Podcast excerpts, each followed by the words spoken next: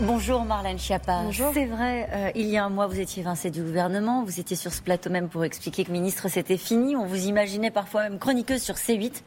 Vous voilà devant nous aujourd'hui. Que s'est-il passé? Oui, bonjour. D'abord, merci de m'avoir invité. Je suis ravie d'être avec vous.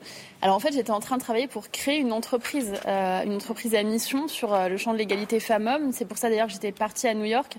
J'en avais parlé ici même euh, à Thomas Soto. Et j'ai répondu à l'appel du président de la République et de la première ministre pour revenir dans le gouvernement. Ça, ça a été une surprise pour vous? Oui, puisque moi, très honnêtement, euh, j'étais euh, en train de, travailler sur d'autres projets et de me projeter dans autre chose. Après cinq ans au gouvernement, je trouvais que j'avais déjà été très honorée d'être euh, ministre dans tous les gouvernements du premier quinquennat d'Emmanuel Macron pendant cinq ans. Et donc, j'étais en train de travailler sur, sur la suite et sur mes propres projets. Et donc, pourquoi vous avez dit oui? Pour beaucoup de raisons. D'abord parce que, pour être très honnête, on est dans un contexte historique de féminisation du pouvoir politique. Vous connaissez mon engagement sur ces questions. Être dans le gouvernement de la première femme première ministre depuis Édith Cresson, avec une femme présidente de l'Assemblée nationale, une femme présidente du groupe majoritaire, Honnêtement, je suis très heureuse de rejoindre cette équipe et d'en faire partie d'une part. D'autre part, les sujets que le président de la République et la première ministre ont souhaité me confier me passionnent. Les questions d'économie sociale et solidaire, de vie associative. Vous savez que j'étais présidente dix ans de réseaux, d'associations, bénévoles, entrepreneuses sociales à plusieurs reprises. C'est un écosystème que j'adore et donc je suis très heureuse de, le retrouver. Il n'y a pas eu une petite hésitation? Si, il y a eu une petite hésitation d'environ 2 euh, minutes 30, euh, le temps de parler avec euh, mon mari. Le temps de, et de se dire je retourne dans le chaudron voilà, je mets de côté sur tous mes projets. Quand on s'investit pendant deux mois sur des projets qui sont sur le point d'aboutir, il faut les mettre de côté euh, et, ensuite revenir. Mais je crois que la, situation politique que nous vivons, elle est très particulière.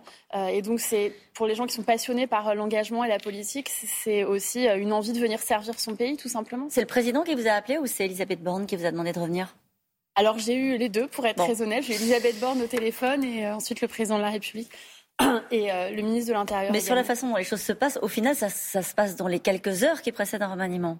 En fait, est-ce que, vous aviez été prévenu Alors, en fait, en général, ce qui se passe, c'est que le président de la République et la première ministre savent avant vous. Et ils appellent les gens, en général, un petit peu euh, au, dernier moment pour préserver aussi la confidentialité euh, de l'équipe gouvernementale. Donc, ils vous ont appelé quand? Alors, moi, j'étais appelée dans le week-end. Ah oui il a fallu réfléchir vite du coup. Euh, quelle est votre feuille de route euh, à ce poste-là Parce que c'est vrai que les gens qui vous regardent ce matin se disent économie euh, sociale et solidaire et la vie associative c'est pas ce qu'il y a concrètement derrière un portefeuille comme celui-ci. Alors la feuille de route, on est en train de la construire avec euh, la Première ministre, que je suis rattachée à Matignon euh, directement. Mais en gros, l'économie sociale et solidaire et la vie associative, c'était précédemment deux ministères différents euh, que le président et la Première ministre ont souhaité regrouper dans un ministère. C'est toutes les personnes qui considèrent que le profit, l'aspect financier n'est pas une fin en soi. Et que donc on a besoin d'avoir, par exemple, un engagement des entreprises. Je vois que vous évoquiez ce groupe qui essaye de dire aux influenceurs, eh bien, le profit ne peut pas être le seul but. Il y a un engagement euh, social, écologique, pour la parité, pour, euh, pour tous ces sujets. C'est extrêmement euh, important. Et je crois qu'il y a un mouvement des entreprises de plus en plus pour s'engager dans ce secteur de l'économie sociale et solidaire. C'est aussi tout ce qui regroupe la raison d'être. On en a beaucoup parlé. C'est l'aboutissement de la loi Pacte qui avait été votée pendant le premier quinquennat.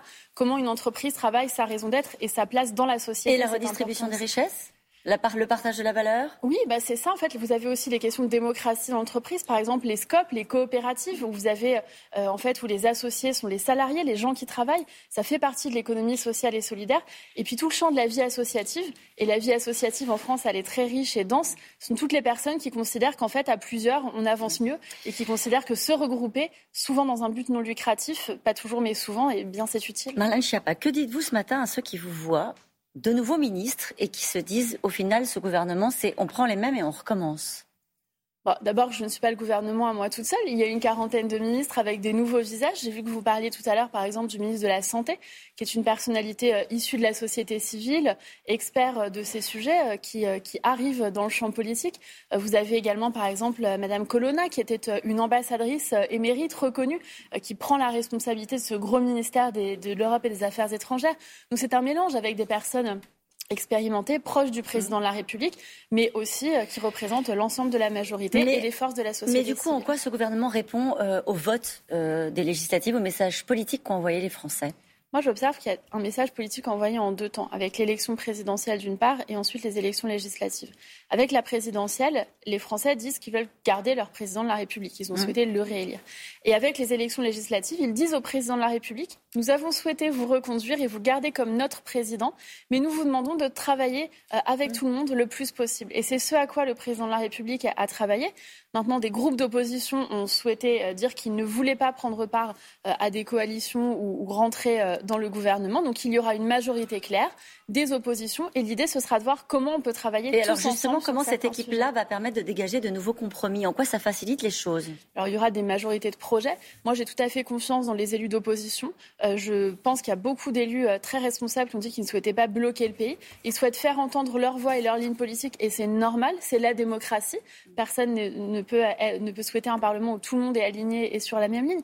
Donc ce sera à nous, charge à nous, euh, les membres du gouvernement d'aller trouver des majorités de projets sur des sujets. Sur le soutien aux associations, je suis à peu près certaine que l'ensemble de l'échiquier politique peut, par exemple, se retrouver. Alors, je voudrais avoir votre avis sur certaines nominations qui sont assez critiquées, notamment euh, celle de Caroline Cailleux et de Christophe Béchu, qui avait signé une tribune contre le mariage pour tous. Sandrine Rousseau a commenté en disant l'homophobie se renforce au gouvernement. Que lui répondez-vous?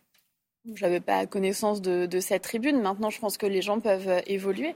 Euh, et heureusement, moi, vous savez, j'étais à la Pride euh, à Paris. Je n'étais plus ministre, mais je suis venue soutenir justement des associations que j'aime beaucoup, qui sont engagées dans le cadre de la Pride. Et on a rencontré des gens qui avaient évolué, qui ont rencontré des personnes, qui ont pu cheminer et qui, à l'époque, effectivement, n'étaient pas, je le dis, du, bon côté de l'histoire et, des avancées, mais qui aujourd'hui, par des rencontres, par des réflexions, peut-être a-t-il ont-ils évolué? Il faudrait leur poser la question. Je découvre et on leur posera la question euh, sans doute. Euh, vous avez été en charge de l'égalité entre les hommes et les femmes à l'origine du Grenelle euh, en 2019 sur les violences conjugales et pour lutter contre les féminicides. Que pensez-vous de la décision d'Elisabeth Borne, au fond, bah, de sortir d'Amé Abad du gouvernement? C'est la décision qui appartient au président de la République, au premier, à la première ministre.